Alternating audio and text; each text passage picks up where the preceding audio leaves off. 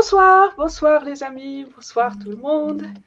Et bienvenue à Bonsoir. Bienvenue à ce numéro 15 déjà, oh là là, de Allo la NUPES. Donc euh, notre euh, émission euh, de toutes les deux semaines de, sur les actualités de, la Circo, les, les, sujets qui nous intéressent.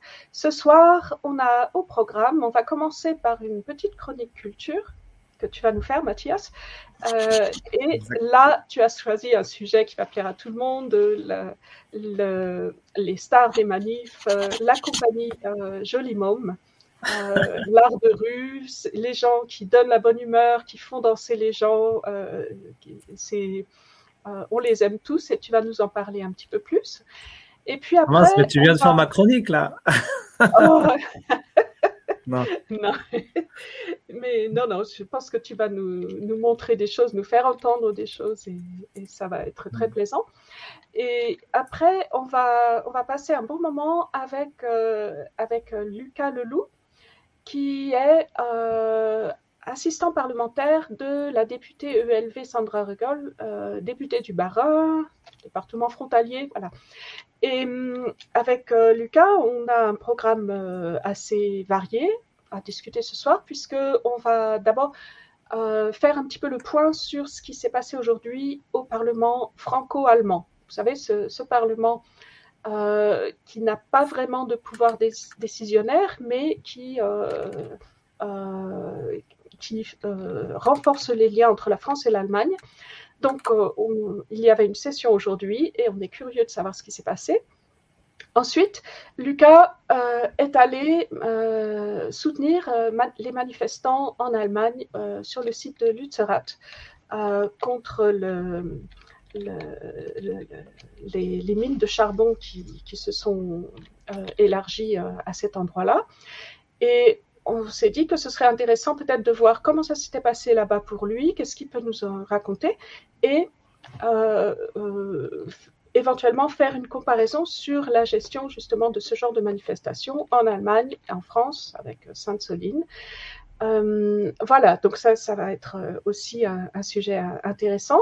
Et puis, on s'est aussi intéressé, en fait, Lucas a déjà travaillé sur une comparaison des programmes des écologistes euh, français et allemands. Alors, ils s'étaient concentrés plutôt sur les, programmes de 2017, mais on s'est dit que même si ça a quelques années, de, les, tendances sont certainement toujours euh, actuelles et c'est quelque chose qui, qui nous intéresse d'approfondir. Voilà, et donc après cette, cette interview, on va avoir euh, une autre chronique de, Mathias qui va revenir pour nous parler cette fois des grosses grèves qui ont eu lieu en Allemagne. Et oui, aujourd'hui, on est assez allemand. Et des augmentations de salaire qui ont été obtenues dans le secteur public en Allemagne. Voilà donc ce qui est au programme de, cette soirée. Et je crois que c'est le moment de, se lancer. Euh, Mathias, musique, danse, à ton tour. Très bien. Eh ben alors, on va commencer par cette euh, petite chronique culture. Elle va être euh, quand même très, très courte. Hein. Ça va être presque la minute culture, mais j'avais vraiment envie de vous présenter la, la compagnie Jolie Môme. Hein. Comme a dit euh, Christine, je ne sais pas si ce sont des stars, mais en tout cas, en général, en France, dans le milieu militant, elles sont, elles sont plutôt connues, mais peut-être à l'étranger, parmi les Français de l'étranger et les Françaises de l'étranger un peu moins.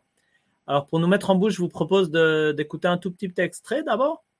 Et, puis après, on va pouvoir euh, en, parler un petit peu plus. Alors, est-ce que l'extrait, il est prêt comme? C'est elle que l'on matraque, que l'on poursuit, que l'on traque. C'est elle qui se soulève, qui souffre et se met en grève. C'est elle qu'on emprisonne, qu'on trahit, qu'on abandonne, qui nous donne envie de vivre. C'est elle que l'on matraque. Voilà, j'ai recommencé là. Donc, euh, on entend vraiment déjà l'accordéon qui donne une sonorité très, parisienne à, la musique en général. Et puis aussi un, travail de, voix avec plusieurs voix qui, est souvent, apparaît souvent dans, leurs chansons. Il s'agissait ici d'une reprise qui est plutôt exceptionnelle chez eux, d'une reprise que j'aimais bien la chanson et ils l'utilisent beaucoup, c'est pour ça que je voulais la, la montrer. une reprise d'une chanson de Georges Moustaki qui s'appelle Sans la nommer. Et très belle chanson, bien entendu. Et la, sans la nommer, dans ce cas-là, c'est la révolution permanente. Donc, un concept euh, très trotskiste. Donc, déjà, ça donne le, ton. Hein. donc, c'est vraiment une compagnie très, très ancrée à gauche. On pourrait même dire à, l'extrême gauche. Et c'est à la fois une formation musicale et une euh, formation très euh, théâtrale. Et donc, comme on l'a dit, très présente dans les luttes, dans les manifestations. Et donc, on peut la voir dans des fois dans des vidéos de manifs mais également ils apparaissent par exemple dans le documentaire, enfin dans le film de, François Ruffin, dans Merci Patron. Ils apparaissent aussi, aussi là-bas. Et c'est une compagnie qui existe quand même depuis 40 ans déjà, donc j'imagine ce ne sont pas forcément les mêmes personnes qui sont là, et qui a été créée en 83. Et depuis 2004, la ville de Saint-Denis leur a confié un théâtre, la Belle Étoile, dans la plaine Saint-Denis. Donc, ils sont ancrés là-bas. Et deux ans plus tard, donc en 2006, ils ont créé un festival, la Belle Rouge, dans le Puy du Dôme à Saint-Amand-Roche-Savine. Donc, il a lieu tous les ans. Euh, depuis toutes ces années, depuis, depuis 98 qu'ils ont déjà sorti leur premier CD, eh ben, ils ont sorti sept CD qu'on peut acheter soit dans leur site internet, d'ailleurs qui s'appelle euh, www.cier-jolimome.org, euh, ou alors dans leurs concerts en vente, directe. Mais sinon, ils sont pas trop dans le, ils sont pas dans le commerce. Voilà. Et donc, et, ils font beaucoup aussi de, ils aiment bien dans le théâtre. On voit beaucoup de vidéos. Et justement, j'ai trouvé une vidéo de, qui était en licence Creative Commons. Donc, on peut en théorie euh, bien utiliser sans avoir de souci de licence, qui était pas publié par l'utilisateur euh, Vidéo Auriac sur YouTube. Et, on voit donc les, on les voit faire un petit spectacle de, de, musique dans le théâtre. Donc c'est vraiment une, une, compagnie qui, pardon, dans la rue. Donc c'est vraiment une compagnie qui donne la pêche, qui donne envie d'aller en manif. Et donc je vous laisse avec ce petit extrait. Donc c'était juste ça. J'espère que ça vous a donné envie d'en voir plus sur le site internet. Et, et voilà, et pourquoi pas de, de leur commander un CD. Mais c'est c'est vraiment une compagnie qui, donne toujours le sourire. Alors, je vous laisse avec. Ça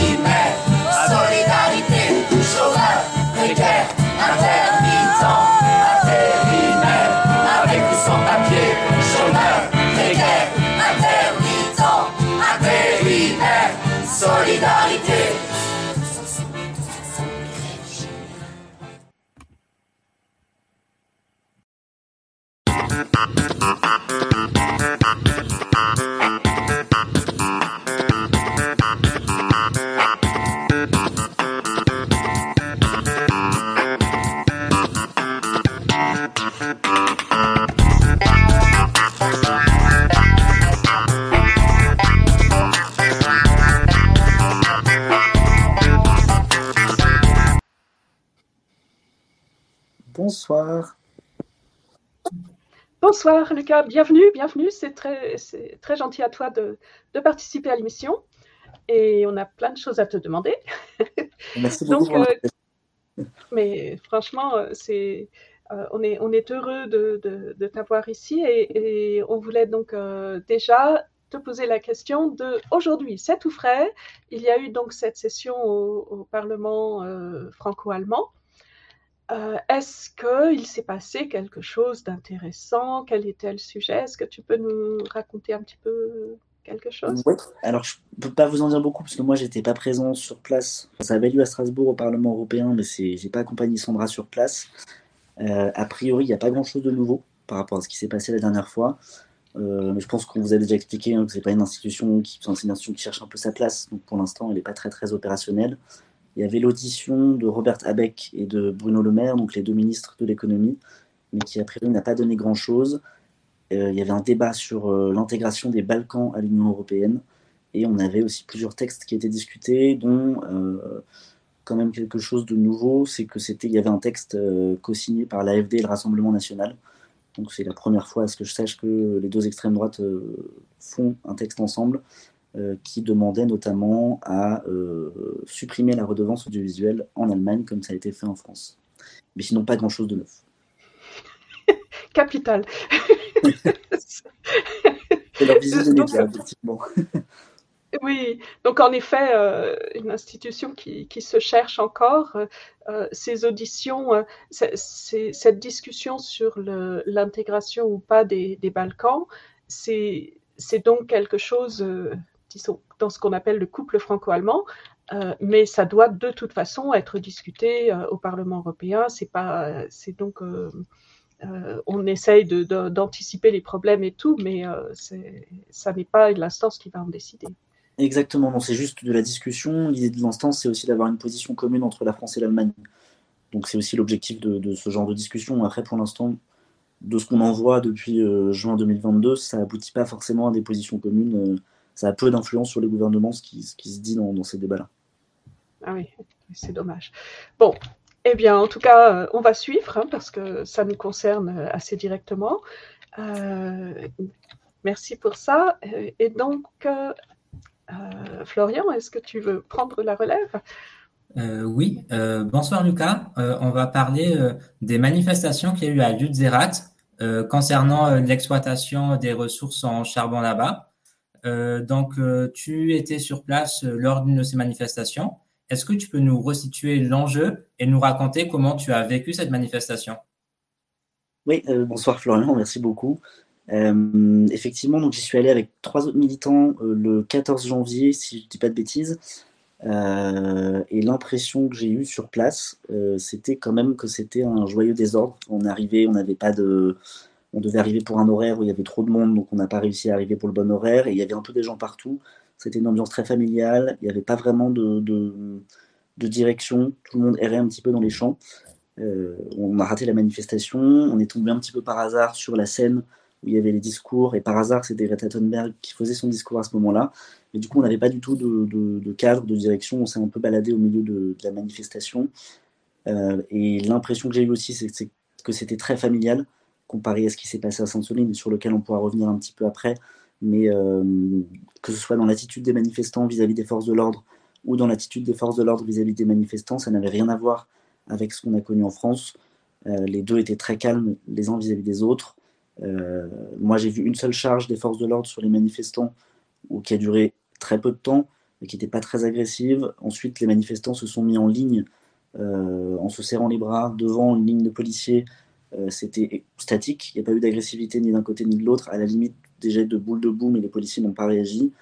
on avait une colonne de camions, de policiers avec les pneus crevés qui ne pouvaient plus avancer. Il devait être une dizaine ou une quinzaine alignés euh, et les policiers n'ont pas réagi. Les manifestants écrivaient encore euh, à côté des policiers à cab euh, parce qu'il y avait de la boue et de la poussière sur les camions, donc on pouvait écrire dessus. Il n'y avait aucune réaction, alors qu'en France, on aurait déjà eu des tirs de, gaz lacrymogène ou des coups de matraque. Le seul policier qu'on a vu agir, c'est qu'il est juste passé devant un camion, il a effacé de manière un peu énervée le ACAB qui avait été dessiné il y a un moment, mais c'est exactement la seule réponse qu'on a eue. Euh, en termes de, réponse policière. Et seulement à la fin de la manifestation, quand on commençait à partir parce qu'il faisait nuit, on a vu des policiers qui utilisaient des canons à eau, mais ça restait des armes euh, qui ne sont pas des armes de guerre, des armes qui ne sont pas des armes sublétales comme on connaît en France. Euh, donc c'est une impression de manifestation globalement bien gérée des deux côtés que, que j'en ai eu moi en tant qu'expérience personnelle. et aussi beaucoup de boue.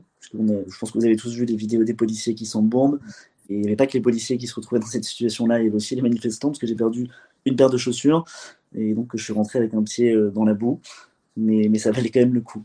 Et, euh, et pareil sur les vidéos des policiers qui, qui, qui sont embourbés et qui n'arrivent pas à se dépêtrer de la boue, les manifestants ne les attaquent pas, ce qui est aussi une différence, je pense, avec ce qu'on aurait pu connaître à Sainte-Soline dans la gradation de la violence.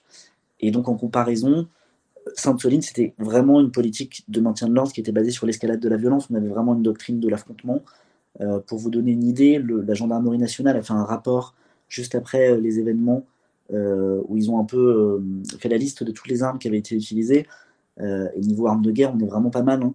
On a en 3 heures plus de 5000 grenades lacrymogènes qui ont été utilisées sur les manifestants.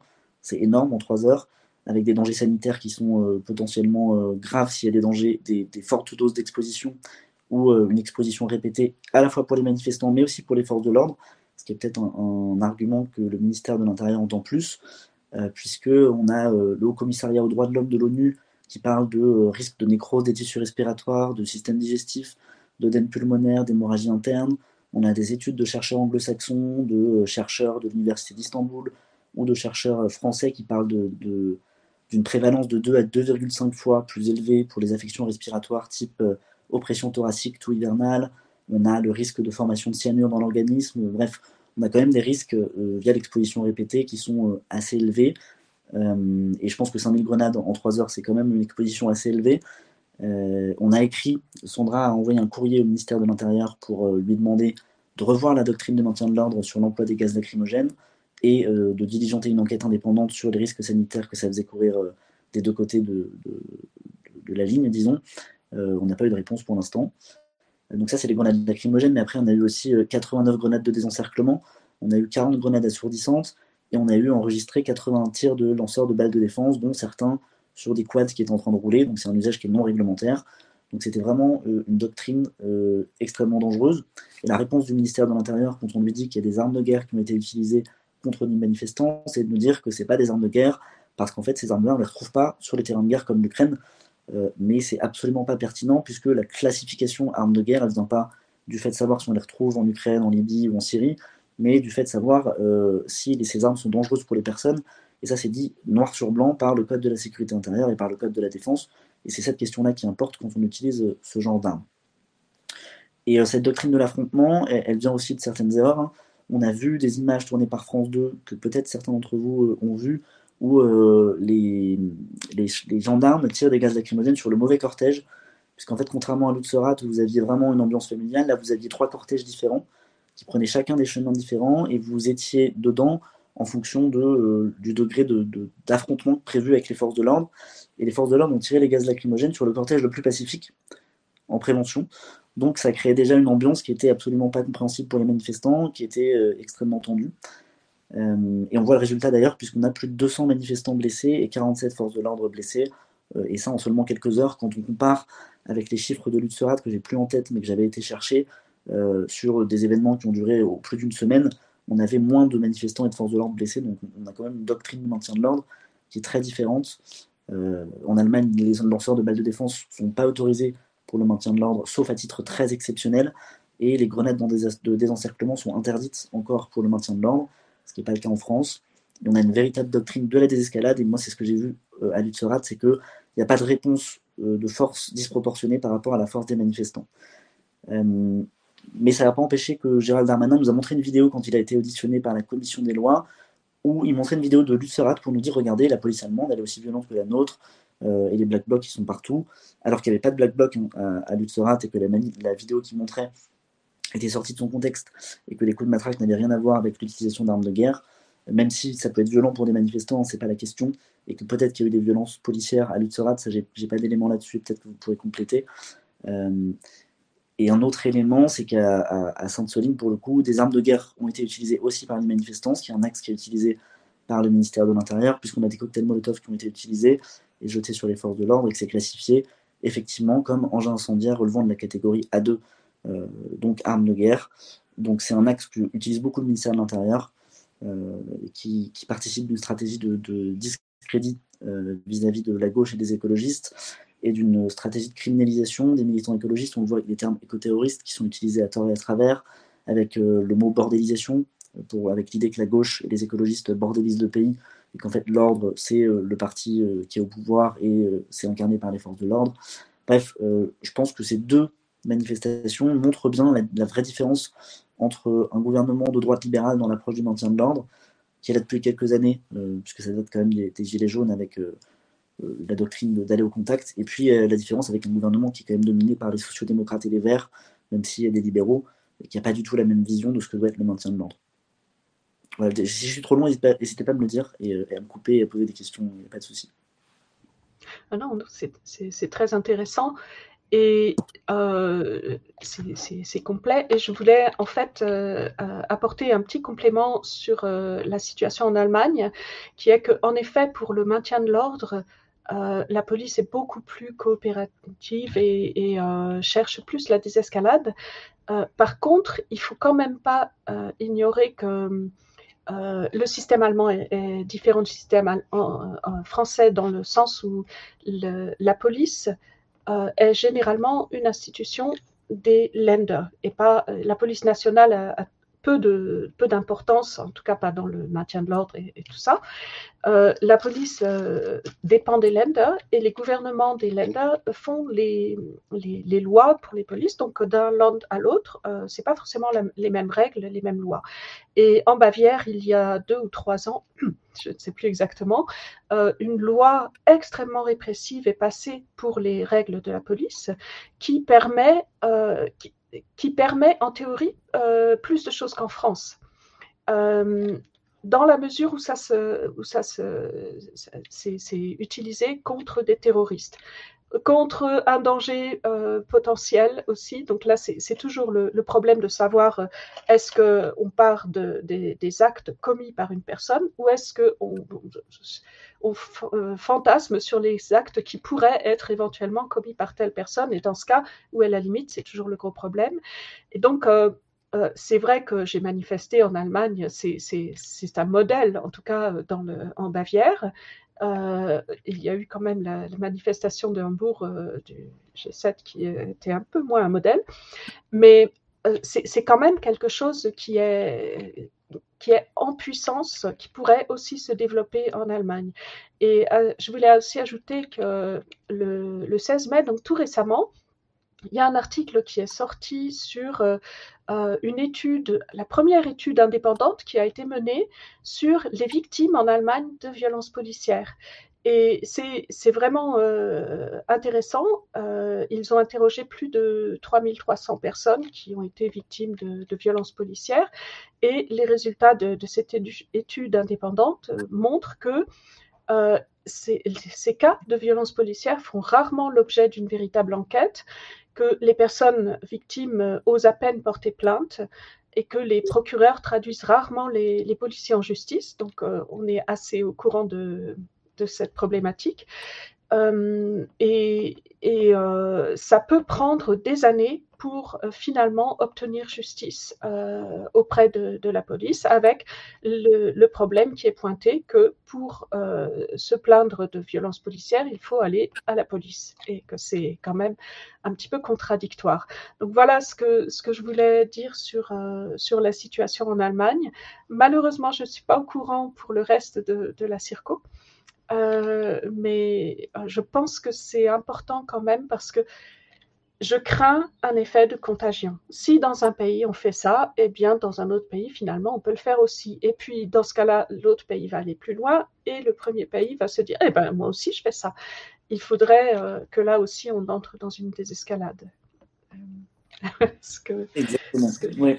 Non mais c'est tout à fait vrai. Mais d'ailleurs sur l'Utserat, il me semble que les 14 des 16 lenders avaient envoyé de la police donc j'imagine que quand euh, les différents lenders envoient la police, c'est quand même coordonné au niveau fédéral. Je ne sais pas, peut-être que tu as l'information.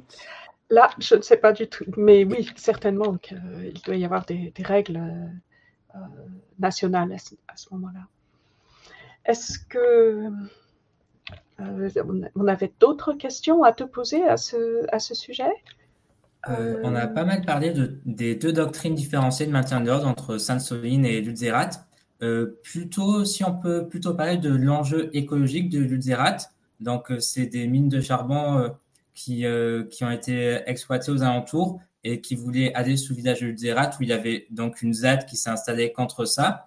Et des arguments, c'était notamment, bon, les arguments contre, c'était par rapport aux objectifs climatiques et à l'écologie. Et les arguments pour, c'était plutôt pour l'indépendance énergétique de l'Allemagne avec le, problème qu'il y a eu pour, par rapport à l'approvisionnement en gaz. Est-ce que tu peux nous en dire plus sur l'enjeu écologique qu'il y a eu derrière l'Utzerat? Oui, je pense que l'enjeu écologique, il est clair, c'est qu'en fait, le, le charbon doit rester sous terre au maximum. Donc il y avait un enjeu sur cette lutte à faire en sorte que on gagne sur les deux tableaux, c'est-à-dire que les Verts au gouvernement fédéral, où ils sont, je ne sais plus si c'est le fédéral ou si c'est au niveau du Land, avaient obtenu dans le deal en gros que 5 euh, des 6 villages qui devaient être rasés ne seraient pas rasés, et donc que le charbon resterait sous terre pour cela, et que l'extraction du charbon s'arrêterait en 2030 au lieu de 2038 pour le bassin rhénan. Et il y avait ce deal d'un côté, et l'objectif c'était par la manifestation militante de l'autre, d'essayer de faire en sorte qu'on ait à la fois le deal et d'empêcher l'extraction à Lutzerat, euh, tout en gardant la fin du charbon en 2030, etc. Bon, ça n'a pas marché.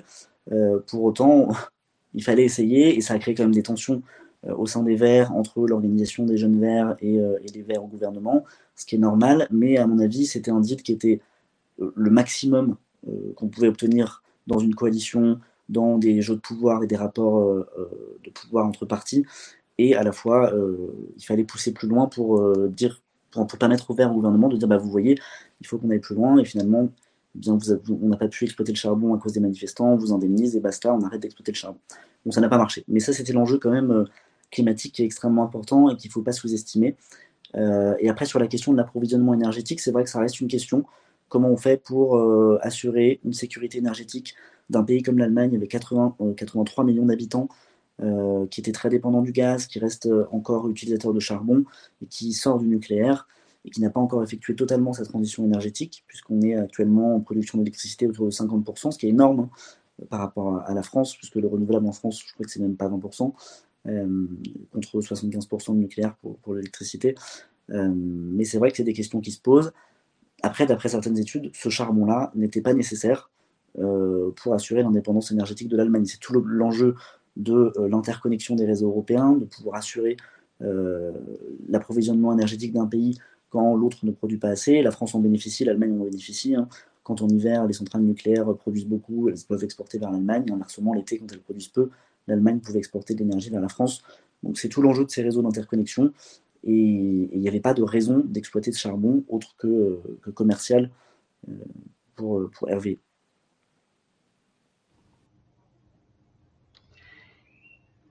Merci. Je crois que on a fait à peu près le tour. Enfin, tu as fait le tour euh, sur, euh, sur, cette euh, problématique. c'est clair que les questions d'énergie et de trouver suffisamment d'énergie sans émettre trop de gaz carbonique, sans non plus prendre trop de risques avec le, les, les, centrales nucléaires, c'est une question épineuse. On voudrait passer à, on passe à la deuxième partie de, cette discussion. Alors là, euh, sur euh, cette comparaison entre les programmes. Euh, donc, tu avais fait ça plutôt pour les programmes de 2017. je voudrais te demander déjà qu'est-ce qui t'a, comment t'es venue l'idée, pourquoi tu t'es dit il faut que je fasse ça, et, qu'est-ce que tu as trouvé sur cette comparaison, quelles ont été tes premières constatations?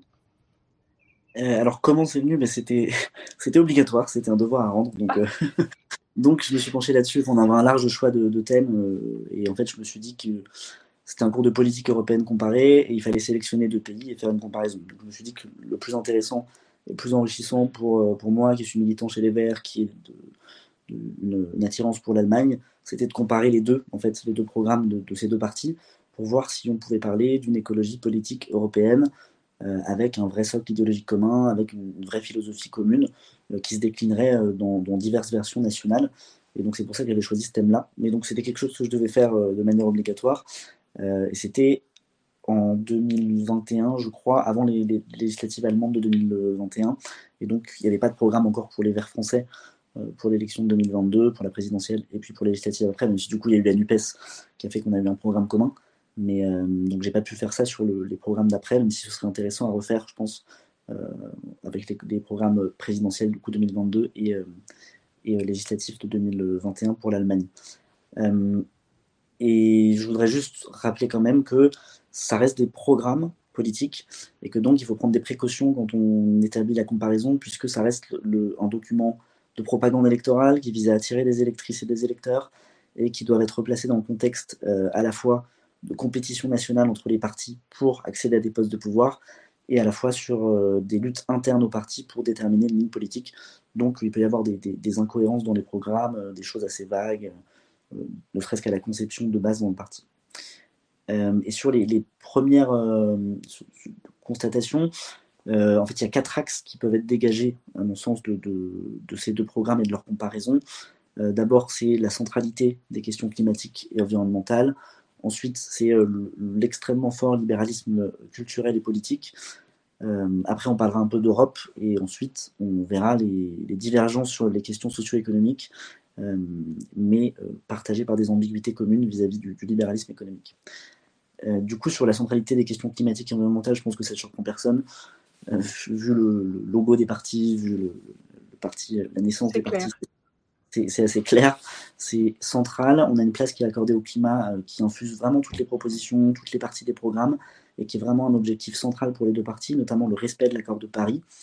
Euh, et en ce sens, il y, a un, chercheur qui s'appelle Stéphane Eckhout qui avait parlé de climatisation du monde c'est-à-dire la diffusion de l'enjeu climatique à toutes les strates de la société, euh, absolument toutes les thématiques et toutes les problématiques que rencontrent euh, les populations.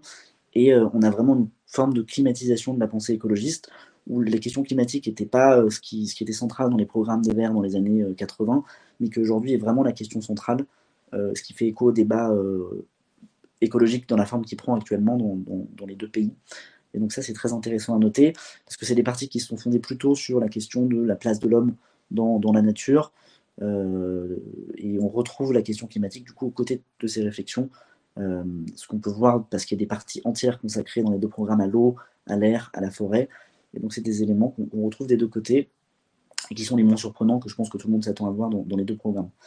Ensuite, euh, le libéralisme culturel, il est extrêmement fort dans les deux programmes. On a une prise de position qui est très claire.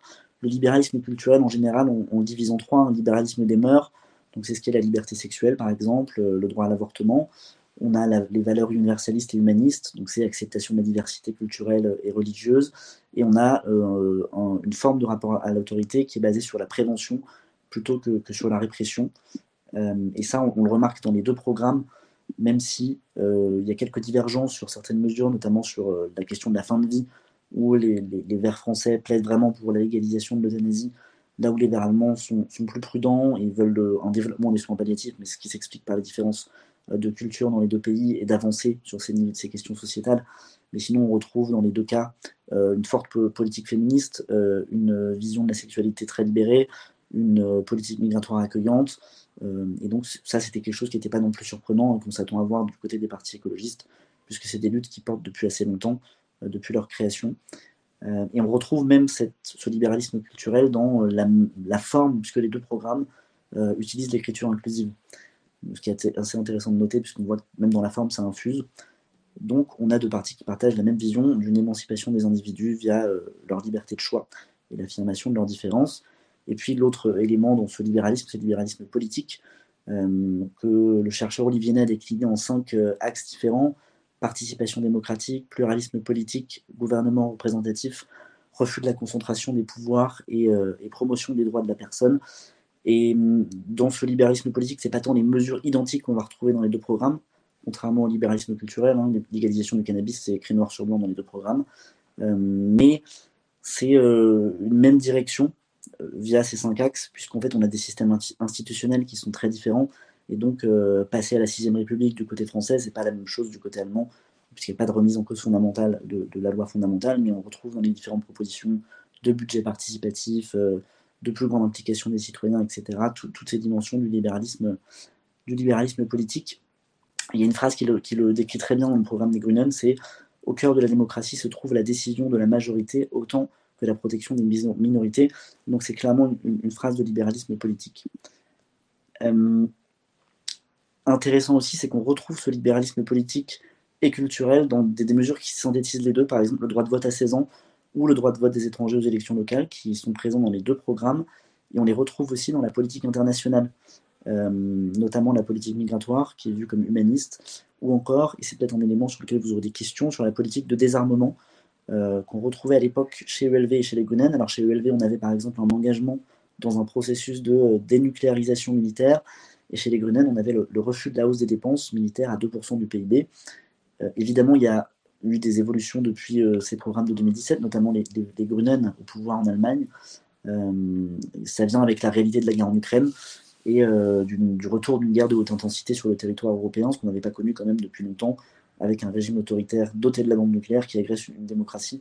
Et donc, ça a induit un changement d'approche qui était déjà là chez les Verts euh, allemands, hein, puisque Joschka Fischer, euh, dans les années 90, euh, il a effectué ce tournant chez les Verts, ce qui n'a pas été très bien perçu au début. Il s'est pris une, boule dans l'oreille, si j'ai bonne mémoire, dans, un meeting à cette époque-là. Mais ce tournant, il a été effectué par les Verts allemands depuis un moment.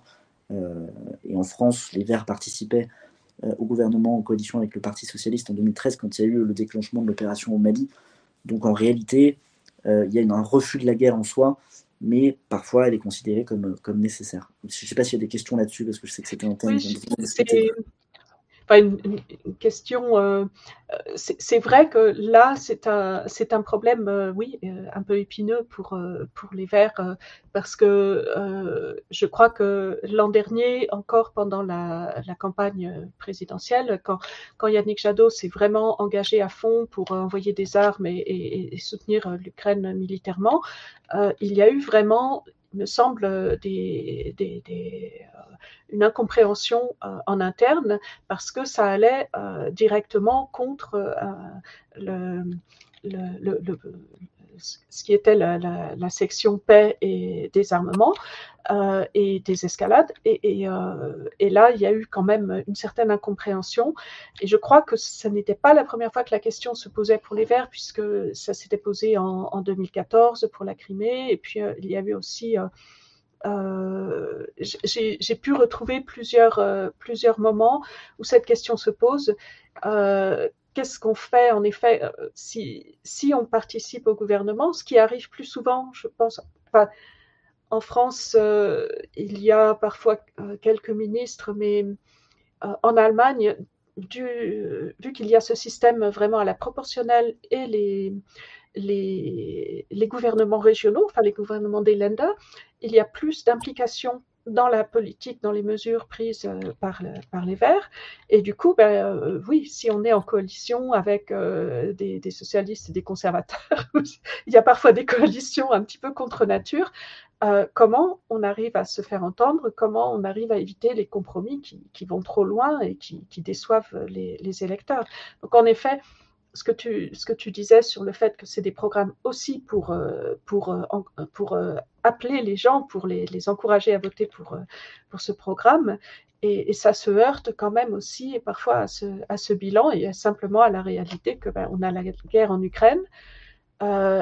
Est-ce que est-ce qu'on abandonne l'idéal de, de, rechercher la paix et de la désescalade? Est-ce que qu'est-ce qui est coûteux politiquement comment rester conséquent et en même temps euh, euh, donc je ne sais pas si tu voudrais euh, commenter. C'est pas vraiment une question, désolé. Sur la question de, pendant la, campagne de Yannick Jadot, moi je n'ai pas eu de retour là-dessus, mais c'est possible, tout à fait possible. Je n'ai pas les éléments dessus. Ce qui est sûr, c'est qu'il y a toujours une tension sur ce que veut dire pacifisme, en fait. Et je pense, après c'est mon interprétation personnelle, que parfois on a une, euh, tendance à confondre antimilitariste, qui à mon avis était l'idée de base des, mouvements écologistes quand ils ont été fondés, et pacifisme, qui signifie qu'on va rechercher la paix, mais qu'on ne va pas éviter la guerre à tout prix. C'est-à-dire que lorsqu'on a l'invasion d'une démocratie, comme je le disais, par une, puissance autoritaire comme la Russie, on n'est pas dans un cas de figure comme on a pu le connaître avec l'Irak, où c'est des démocraties qui vont renverser un régime, qui soit autoritaire ou pas, mais qui vont intervenir à l'extérieur pour faire tomber euh, un régime. Donc, euh, à mon sens, on est dans, deux situations différentes. Euh, et, c'est aussi ce qui met les, Verts dans un dilemme, puisqu'on n'a jamais, je pense, tranché la, question de ce que voulait dire pacifisme. Mais à mon sens, ça ne veut pas dire refuser l'armée. Après, nous, on, place évidemment l'objectif de l'armée européenne comme en tête de nos idées sur la défense, en disant que c'est le meilleur moyen d'avoir une autonomie stratégique pour pouvoir se défendre. Maintenant, ça se heurte aussi aux réalités qui, sont que, euh, quand vous dites ça euh, aux pays d'Europe centrale et orientale, à qui la France a dit depuis 2014, avec l'invasion, après l'invasion de la Crimée, que la Russie finalement c'était pas un problème et que c'était potentiellement un partenaire économique, bah, ça se heurte au fait que pour la Pologne ou les États baltes, la Russie n'est pas un partenaire économique, c'est considéré comme un danger. Ils ont l'histoire une marque de l'histoire qui est plus forte que nous. Et ils ont senti depuis 2014 qu'effectivement la Russie de Vladimir Poutine n'était pas un allié et qu'elle était dangereuse. Et je pense qu'on n'a pas su les écouter. Et aujourd'hui, sur ces questions de défense, on les a quand même pas mal perdues. Et donc sur la défense européenne, c'est pour le moment encore une vision qui est défendue beaucoup par la France, mais qui n'est pas très tangible pour des pays comme la Pologne ou, ou, je dis, ou, l'Estonie, la Lettonie, la Lituanie. Euh, D'accord. Euh, je vois qu'on a une question dans le chat euh, par rapport à, l'OTAN. Est-ce que tu peux nous dire quelque chose là-dessus? Est-ce qu'il y avait des différences? Par rapport à l'OTAN, j'ai pas Oui, pardon. Ah oui, non, par, par, rapport à l'OTAN, moi, j'avais pas noté de, de différence. on avait les Verts allemands, du coup, qui, qui n'étaient pas favorables, enfin, qui voulaient éviter d'arriver aux 2% euh, d'investissement dans la défense euh, par rapport au PIB, 2% du PIB investi dans la défense. C'était écrit noir sur blanc dans leur programme que c'était un objectif dont ils ne voulaient pas. Euh, donc c'est le seul objectif qui est lié à l'OTAN dont, j'ai souvenir qu'ils parlaient. et chez les Verts français, il n'y avait pas de, rejet de l'OTAN non plus. Puisque en fait l'idée, je pense, dans la pensée écologiste, c'est de dire que tant que l'armée européenne n'est pas prête, il n'y a aucun intérêt à sortir du commandement militaire intégré de l'OTAN ou de l'OTAN, puisqu'en fait, on, agirait de manière euh, soit euh, égoïste vis-à-vis de pays comme la Pologne ou les États baltes, en disant nous, on a une armée capable de se projeter, on a la bombe nucléaire, débrouillez-vous sans nous, en disant nous, on considère qu'on est indépendant, soit on est un peu hypocrite en pensant qu'en sortant juste de commandement militaire intégré de l'OTAN, on sort de l'OTAN, alors qu'en réalité, on va continuer à y être. Euh, donc l'idée, c'est de dire tant qu'on a l'OTAN et qu'on n'a pas réussi à créer cette armée européenne, restons-y. Et j'ai pas vu de remise en cause de, cette idée-là dans, les deux programmes. D'accord, super. Pardon, oui. super. On a une autre question dans le chat sur la différence des deux programmes qui vient de Gaël, qui demande si une des différences, ce n'est pas l'obligation de faire des unions pour gouverner en Allemagne, alors qu'en France, un parti euh, peut gouverner seul actuellement. Si, si, tout à fait. Euh, et ça, on le voit très bien euh, dans les programmes. Je voulais venir un peu plus tard, mais on peut l'aborder maintenant. C'est que sur la question européenne, par exemple, on a un objectif qui est similaire, c'est l'Europe fédérale. Mais par contre, on a des méthodes qui sont décrites dans les programmes qui sont complètement différentes, puisque les Verts français, en 2017, voulaient une constituante en 2019 pour réformer les institutions européennes avec l'idée d'un grand saut fédéral, ce qui est une théorie dans les études européennes. Euh, cette théorie du grand saut fédéral, elle est défendue par un certain nombre de personnes. Et à côté, vous aviez les Verts allemands qui, eux, partageaient l'objectif implicitement, même si ce n'était pas marqué noir sur blanc de cette Europe fédérale, mais qui utilisait ce qu'on appelle la méthode des petits pas de Jean Monnet, c'est-à-dire, euh, je crois que vous avez retrouvé la phrase qu'il avait dite en, 1950 euh, lors de la déclaration Schuman, enfin c'est Schuman qui le dit, mais c'est Monnet qui, écrit, l'Europe ne se fera pas d'un coup ni dans une construction d'ensemble, elle se fera par des réalisations concrètes, créant d'abord une solidarité de fait. Donc en fait, ils, vont au même endroit, mais ils le mettent par petites touches dans le programme, c'est vraiment des choses qui sont plus réalisables que ce que disent les Verts français dans, dans leur programme en 2017, mais ça se comprend aussi par la situation électorale, et donc ça, répond à ta question sur la question des coalitions, c'est que les Verts français en 2017 savent qu'ils ne feront pas partie du gouvernement en soi. On sait que la gauche a perdu, on sort du quinquennat de François Hollande, euh, elle est laminée dans les urnes, je pense qu'il y, a un principe de réalité qui s'impose, et donc on peut plus facilement dire où est-ce qu'on emmènerait idéalement euh, les gens si on gouvernait. Et les Verts allemands, eux, ils étaient pressentis pour rentrer dans le gouvernement. Donc ils devaient faire aussi preuve d'un principe de réalité beaucoup plus grand, puisqu'il devait faire preuve de crédibilité pour que les gens puissent se dire, OK, ils peuvent faire partie de la coalition qui va gouverner le pays pendant 4 ans. Donc, euh, effectivement, le mode de scrutin en Allemagne et l'obligation de faire des, coalitions jouent sur, euh, sur les programmes. Après, chaque parti va essayer aussi de marquer sa différence et d'attirer les électeurs à lui. Et c'est une fois qu'on a les résultats finaux que les coalitions se forment et que donc là, il y a les négociations sur ce qu'on abandonne ou pas dans le programme.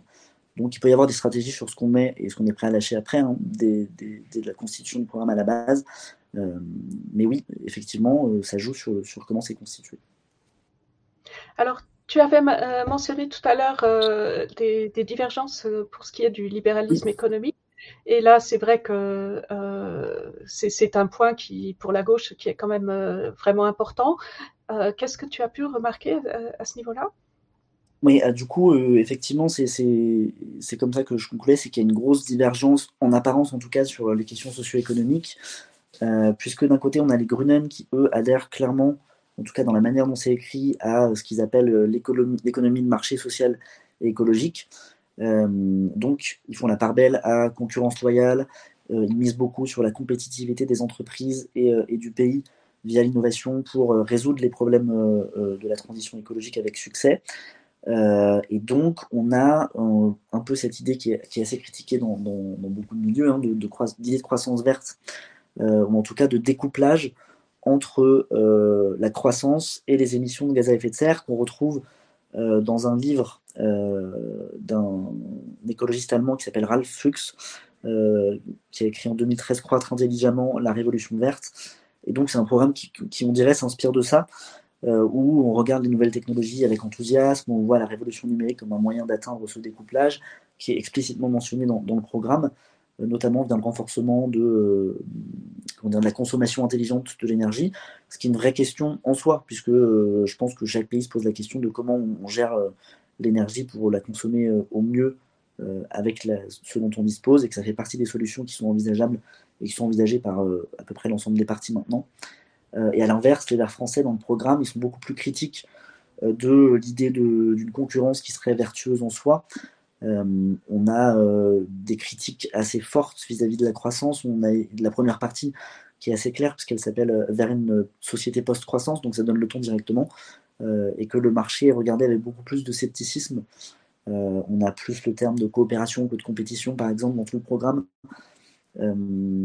Et euh, à la question qu'est-ce que l'écologie politique, ça c'était intéressant. Euh, dès la page 7, le, le LV répond la coopération plutôt que la compétition. Donc on a vraiment une vision de ce point de vue-là qui, est très différente, en tout cas dans, la manière dont c'est rédigé. Après, euh, comment dire? On a à la fois dans les deux programmes euh, des ambiguïtés sur ces questions-là, puisque les Grunen, si euh, je vous ai dit qu'ils ils ont l'air de se diriger vers cette solution un peu innovation, etc., en réalité, ils critiquent aussi la croissance dans le programme de manière très claire. Ils disent que le PIB est un instrument de mesure dépassé.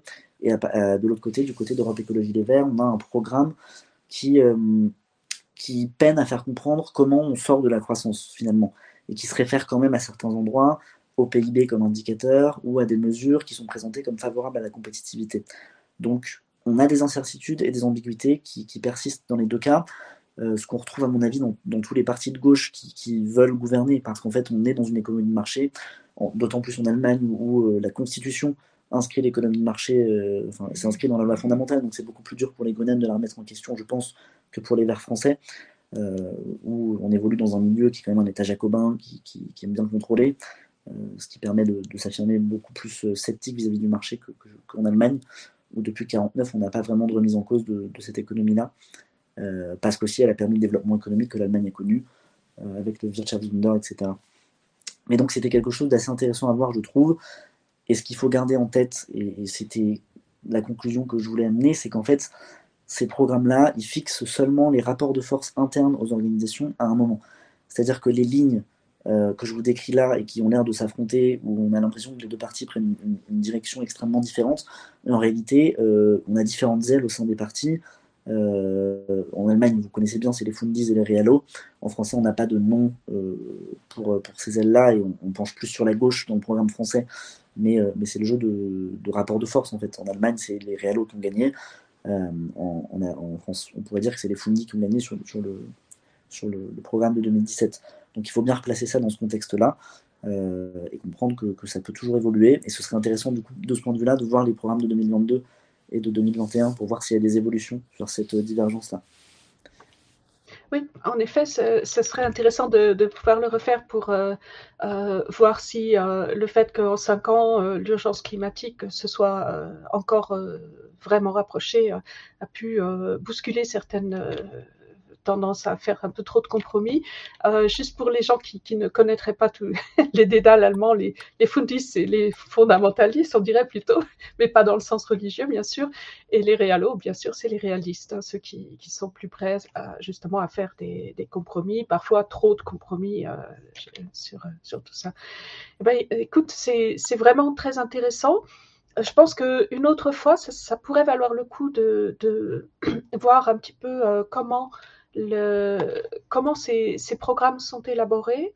Euh, J'ai vu qu'il y avait euh, en fait une charte des verts au niveau mondial euh, qui fait que chaque pays dans, le, parti de vert dans, chaque pays au niveau mondial, du moment qu'il adhère, qu'il reconnaît cette charte, peut entrer dans cette grande communauté des, Verts.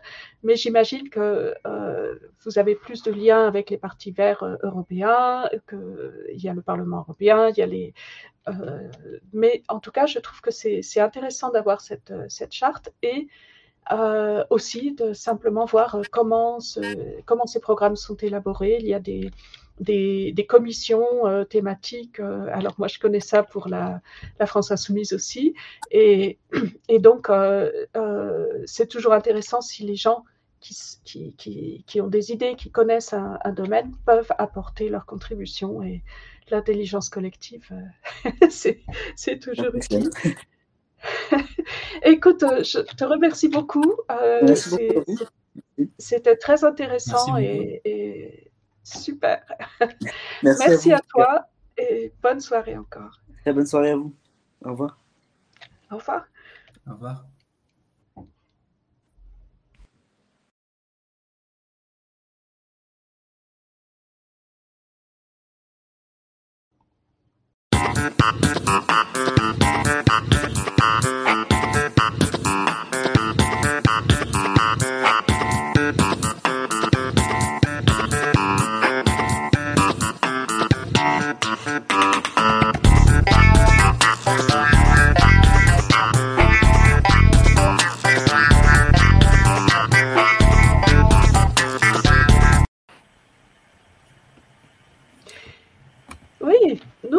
Te revoilà Mathias, ça fait, ça fait, plaisir de te revoir.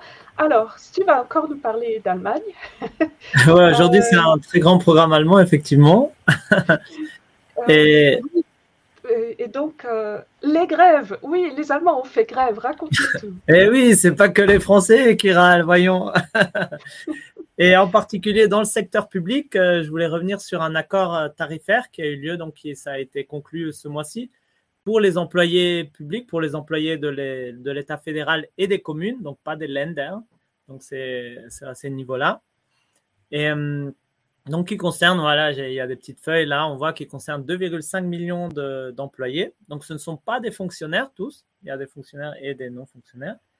Hein, il faut rappeler que hein, traditionnellement, cette fameuse économie sociale de marché dont Lucas nous parlait, vraiment très intéressant ça, toute sa discussion.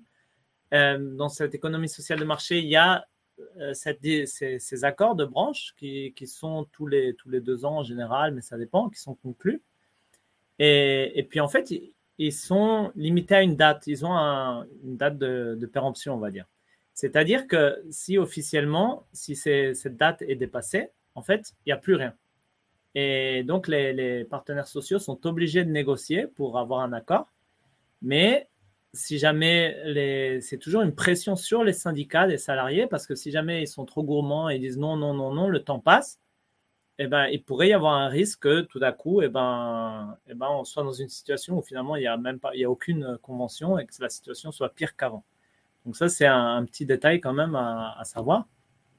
Et traditionnellement, maintenant et de plus en plus, il y a des grèves de, des Warnstreik, des grèves d'avertissement. Donc au cours des négociations, eh ben, il y a des grèves qui sont annoncées pour euh, mettre la pression justement sur les, sur, les employeurs plutôt. donc, c'est les, employés qui font grève. Et donc, on a eu ces derniers mois, depuis le début de l'année, des grèves dans les administrations, dans les services de nettoyage, hein, dans, les, dans les piscines, les crèches, les maternelles, les transports publics urbains, pendant, qui, qui se sont euh, relayés en fait tout au long des semaines. Donc, selon, des fois c'était dans une ville ou des fois c'était plutôt une branche qui faisait grève et, qui était plutôt bien, bien suivie. Donc, la, le, grand syndicat Verdi, donc je crois bien même d'ailleurs que c'est le plus grand syndicat euh, d'Europe, si je ne me trompe pas, qui est le syndicat des services en Allemagne, qui est la fédération des services, et puis la fédération des fonctionnaires était arrivée ici pour demander une augmentation de 10,5% des salaires avec pour un minimum, une augmentation minimum de 500 euros. Donc pour les bas salaires, l'augmentation serait euh, plus que 10,5%, ce qui correspond plus ou moins au niveau de l'inflation euh, de l'année dernière. Voilà, donc c'était euh, là, il y a, des rounds comme ça qui sont organisés, donc des, cycles de discussion. Alors souvent le premier ça marche pas, après quelques semaines plus tard ils se retrouvent les partenaires et de nouveau. Et je crois que la dernière en février, les employés avaient proposé 5% d'augmentation, euh, ce qui avait été totalement dénoncé par euh, les syndicats. Et donc finalement, il y a même eu une médiation qui a été euh, imposée et qui a permis de conclure un accord. Et donc l'accord, les, points de l'accord, on va le voir dans la page suivante. Donc de quoi il s'agit cet accord? Il s'agit tout d'abord de, primes d'abord, donc c'est pas des hausses de salaire, donc des primes qui sont sans impôts, sans cotisation sociale.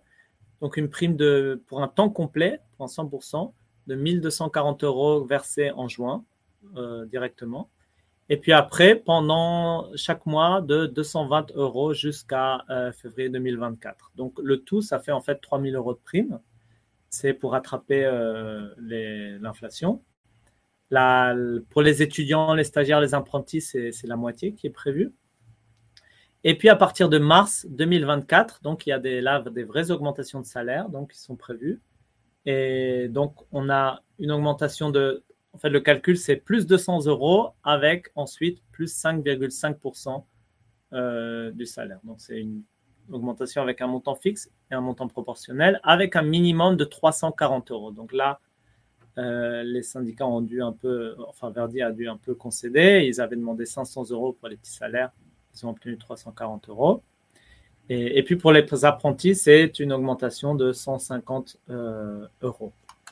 Donc au tout, en, tout, finalement, ça revient pour les bas salaires à une augmentation de 16%, pour les plus hauts salaires de 8%, et euh, en moyenne, enfin pour la grande, grande partie des, employés donc de, de ce secteur public, euh, les augmentations dépassent les 11,5%. Hein, selon le président de, de Verdi, selon Frank Wernicke, il s'agit ici quand même de la plus grande augmentation dans le service public depuis euh, l'après-guerre, tout simplement.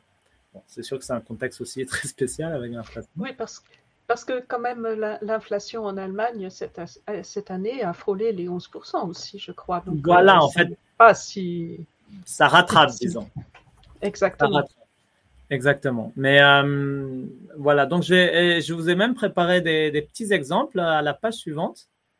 Voilà, c'est des exemples que j'ai sortis du journal syndical de Verdi, donc qui, qui proposait. Donc euh, pour 7 ans d'ancienneté, donc en moyenne, donc voilà, selon l'ancienneté, on gagne plus. Donc pour les, j'ai tout mis au, féminin, comme ça, j'avais pas besoin de mettre d'écriture inclusive. J'ai fait euh, comme ça, c'est plus facile à lire. Euh, donc pour les éboueuses, donc ils passeraient de 2769 euros à 3132 euros. Pour des conductrices de bus, de 3052 euros à 3431 euros. Pour des employés d'administration, de 3125 euros à 3507 euros. Et pour des soignantes, de 3448 euros à 3849 euros. Alors, ça, un petit commentaire là-dessus quand même, parce que ça peut paraître euh, pour beaucoup de gens, et ça l'est en fait, c'est quand même des salaires assez euh, élevés hein, en général. Et justement, pour ça, je voulais les montrer. Euh, quand on compare par rapport à la France, euh, franchement, euh, il y a de quoi, y a de quoi râler en France. Euh, bon, après, il faut savoir qu'il y a aussi des dépenses. À mes yeux, ça c'est plus un sentiment qui sont aussi supplémentaires hein, pour tout ce qui est justement service public, euh, enfin, ne serait-ce que les, les bon, c'est dans le sud, euh, en, en, en Bavière chez toi et dans le bas de Württemberg, les, crèches, les, les maternelles sont assez chères, donc voilà, ça compense un tout petit peu, mais quand même, ça reste des, salaires élevés. Et, et surtout, le problème, en fait, c'est qu'il y a toute une partie du salariat qui est en dehors de ces conventions. Merci pour le petit commentaire. Euh, toute une, euh, donc toute une, toute une, partie du salariat qui, qui n'est pas protégée par ces conventions, ce qu'on appelle le, le secteur des bas salaires, et qui, lui est par contre totalement précarisé, et ça, co- ça correspond à plus de la moitié des employés. Donc euh, le problème, c'est pas tellement les, les, les gens qui sont protégés par ces conventions, c'est plutôt que de plus en plus de monde sont en dehors de ce cadre-là. Et un autre problème aussi, c'est que euh, celui-là, il concerne par contre tout le monde. Euh, le temps partiel est extrêmement commun en Allemagne, vraiment. Donc, euh, c'est bien beau d'avoir sur une fiche de paye comme ça, des, salaires comme ça, mais pour un 100%, mais après, on a 50% ici, 20% ici, 15% ici. Et c'est bien connu que 50% plus 50% dans le travail, ça fait plus que 100% de travail. c'est, euh, Voilà, donc c'était pour relativiser un tout petit peu quand même, mais tout de même, il y a, y a, des salaires conséquents en, Allemagne. Est-ce que euh, tu dis que donc les, bas salaires ne sont pas protégés? Est-ce que euh, c'est parce qu'ils sont moins syndiqués Parce que. Euh, ce que j'appelais bas salaire, c'est le, le Niedriglohn sector qu'on appelle, non, en Allemagne C'est une traduction. C'est les, les, peut-être les métiers à 550 euros ou des, choses comme ça. voilà, il y a plein de, de, métiers et souvent c'est dans les services. Ben, je pense ça, ça rejoint un peu le film de je lis juste le, message, mais Verdi a fait un petit coup fourré aux gens du secteur des soins en leur coupant le Altersteilzeit. Ah là, je ne saurais pas quoi dire. Hein. Il faudra qu'on. Euh, temps partiel euh, quand, on, quand on approche de la retraite, quand on, j'imagine c'est ça. Ah, il nous restera à approfondir ça. voilà, ce sera pour la prochaine section. C'est vrai que, euh, en tout cas, Verdi voulait que les primes soient versées, parce qu'elles vont être versées proportionnellement, justement, au temps partiel, pour les temps partiels. Tout ça, ça va être proportionnel. Et Verdi demandait que, ben non, que ce soit la prime totale pour tout le monde. Et justement, parce que le temps partiel est très commun. Et, ce que je parlais du, secteur à, bas salaire, c'est bon, tous ces nouveaux métiers nouveaux métiers qui sont euh, externalisés, non? Comme souvent, ben, les, les, services de nettoyage, ben, c'est souvent des entreprises euh, voilà, qui sont euh, en prise et qui, qui, n'ont pas aucun cadre, en fait, aucune convention. Ce n'est pas la même chose d'être employé directement par une université ou, ou quelque chose comme ça, que plutôt une, par une entreprise sous-traitante. Donc, c'est tout ce une sorte de, de, travail à deux vitesses, quoi, de, et de protection euh, seulement euh, pour certains. D'accord. donc c'est pas aussi rose euh, que, que ça, ça m'a l'air à première vue. Voilà. Mais c'est quand même. Juste... Voilà, parce que quand on voit ces salaires, on se dit, oh, dis donc, c'est le Golden, c'est l'Eldorado, dis donc, l'Allemagne, qu'est-ce que, de quoi on se plaint? Et c'était juste, voilà, pour relativiser. C'est vrai que il y a, il y a, il y a voilà, il y a ce côté-là, mais il y a aussi l'autre versant de la médaille qui est, qui est celui de tout ce, ce, travail précarisé. Eh Alors, merci. Et attends, attends, donc voilà, pour un coût, coût, coût, total pour les communes donc de 17 milliards d'euros. Et, euh, et, là, c'est un petit point quand même. C'est vrai que les, les, communes, en fait, il y a 30% des communes qui sont déjà apparemment surendettées. Donc, euh, voilà, ça va falloir faire un, coût supplémentaire, mais ça, c'est dû à, tout le système, justement, fédéral, un peu comme en France, avec la décentralisation. Donc, euh, l'État central compense des dépenses euh, parce que des communes qui ont beaucoup de dépenses sociales aussi. Et, voilà, il y avait un gros problème. Je me rappelle même que M. Olaf Scholz, au temps qu'il était ministre des Finances, avait dit pendant le Corona que, ah, il croit que l'État, donc l'État central, peut reprendre la dette des villes, la dette Corona, mais non seulement la dette Corona, mais la dette qu'elles avaient déjà avant pour les libérer et les alléger. Bon, ça, c'était un truc, euh, voilà, c'était bien beau, mais avec la droite euh, au gouvernement, c'était sûr que ça allait pas être pris. Une fois qu'il est ministre, qu'il est chancelier, euh, on n'en parle plus, quoi. Mais c'est, en tout cas, c'est un vrai problème. Les, communes ont beaucoup, beaucoup, beaucoup de, dépenses et peu de marge de manœuvre, ça, c'est vrai.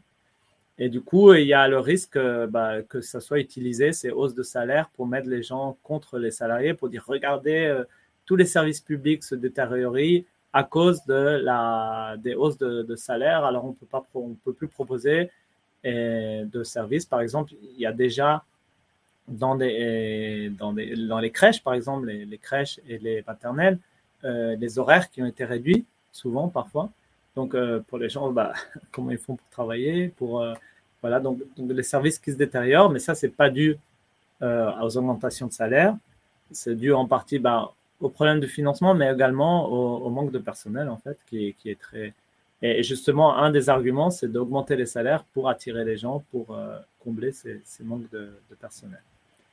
Voilà. Alors, la petite euh, conclusion, simplement pour ce que je voulais tirer de cette histoire, pourquoi je voulais, je voulais en parler un peu bah déjà justement pour montrer que les grèves vraiment euh, voilà c'est pas que français c'est et même les grèves en amont voilà on dit toujours euh, ah en France on râle d'abord et après on discute bah non ici aussi ben voilà on, râle d'abord Et, surtout, elles sont de plus en plus fréquentes, de plus en plus puissantes et déterminées. Hein, vraiment, moi je me souviens, ici il y avait une grève à, Freiburg le même jour qu'une journée d'action en France. Et donc avec quelques Français, on avait participé. Et puis euh, vraiment une combativité très forte euh, des, gens dans les discours. Et, la France avait été mentionnée aussi, euh, avec, euh, avec l'idée que hausse de salaire, les retraites, même combat. Donc je pense aussi que le contexte français a d'une certaine façon aussi joué et influencé ici. S'ils se disent, oh, si les Français, ils mettent le pays à, sens dessus-dessous, nous, on peut bien faire une petite grève comme ça. Donc, donc je pense qu'il y a vraiment un, des, certains vases communicants là, et donc un point, disons, positif de, la France, comment cette lutte des retraites, elle dépasse les retraites, et ça, ça peut être aussi un, moteur et, un appui finalement pour toutes sortes de luttes euh, euh, en Europe. Voilà. Et puis après, euh, voilà, un petit message pour notre gouvernement. Vous voyez, les Allemands, ils augmentent hein, les, le service public, le secteur public. Alors, bah, voilà, faites pareil. Hein. oui, en effet, euh, c'est inspirant. Euh, c'est vrai qu'il y a pas mal d'Allemands qui regardent du côté de la France en se disant mais, mais, euh, mais comment ils font? Et, ben, ça, nous fait plaisir aussi de voir, en effet, quand ils font grève, ils font grève. Hein, il n'y a, pas de, métro qui circule, il n'y a pas de. Quand en tout cas, ce serait intéressant d'approfondir euh, une fois suivante ce que tu racontes sur le, ce, problème de l'endettement des communes qui les force à, réduire l'offre de services publics. Euh, en France, c'est moins par ce biais-là que ça se passe. Euh, enfin, je, ne sais pas exactement, mais ça vaudrait le coup d'approfondir ce point-là. En tout cas, merci beaucoup. Mathias. voilà, le lever, les manifs, les grèves. voilà, on a fait le tour de l'Allemagne aujourd'hui, je crois. oui, oui, oui, en effet. Il va falloir qu'on s'occupe aussi des, autres pays de notre circo. Désolé, ça, a été un petit peu trop germano-centré. Euh, voilà. Eh bien, c'est tout pour aujourd'hui. Euh, mhm. on va donc euh, vous donner rendez-vous dans, je crois, deux semaines et on aura euh, d'autres sujets à traiter. Je n'ai pas ça encore exactement en tête, mais vous vous laisserez surprendre et ce sera de toute façon toujours intéressant. Et puis également une bienvenue à Florian qui, faisait sa première aujourd'hui. On est, on est heureux d'accueillir parmi nous. Ah oui bah, Avec plaisir, je suis très content d'être là. Nous aussi, nous aussi, on est content de t'avoir. Ah oui. Et, donc, euh, l'équipe jeune, on continue euh, nos émissions de, la NUPES. Et pour ce soir, eh ben, on vous souhaite une bonne soirée, euh, des bonnes vacances pour ceux qui en, vont en avoir. Et, et, puis, on se retrouve dans, dans deux semaines. Ciao tout le monde.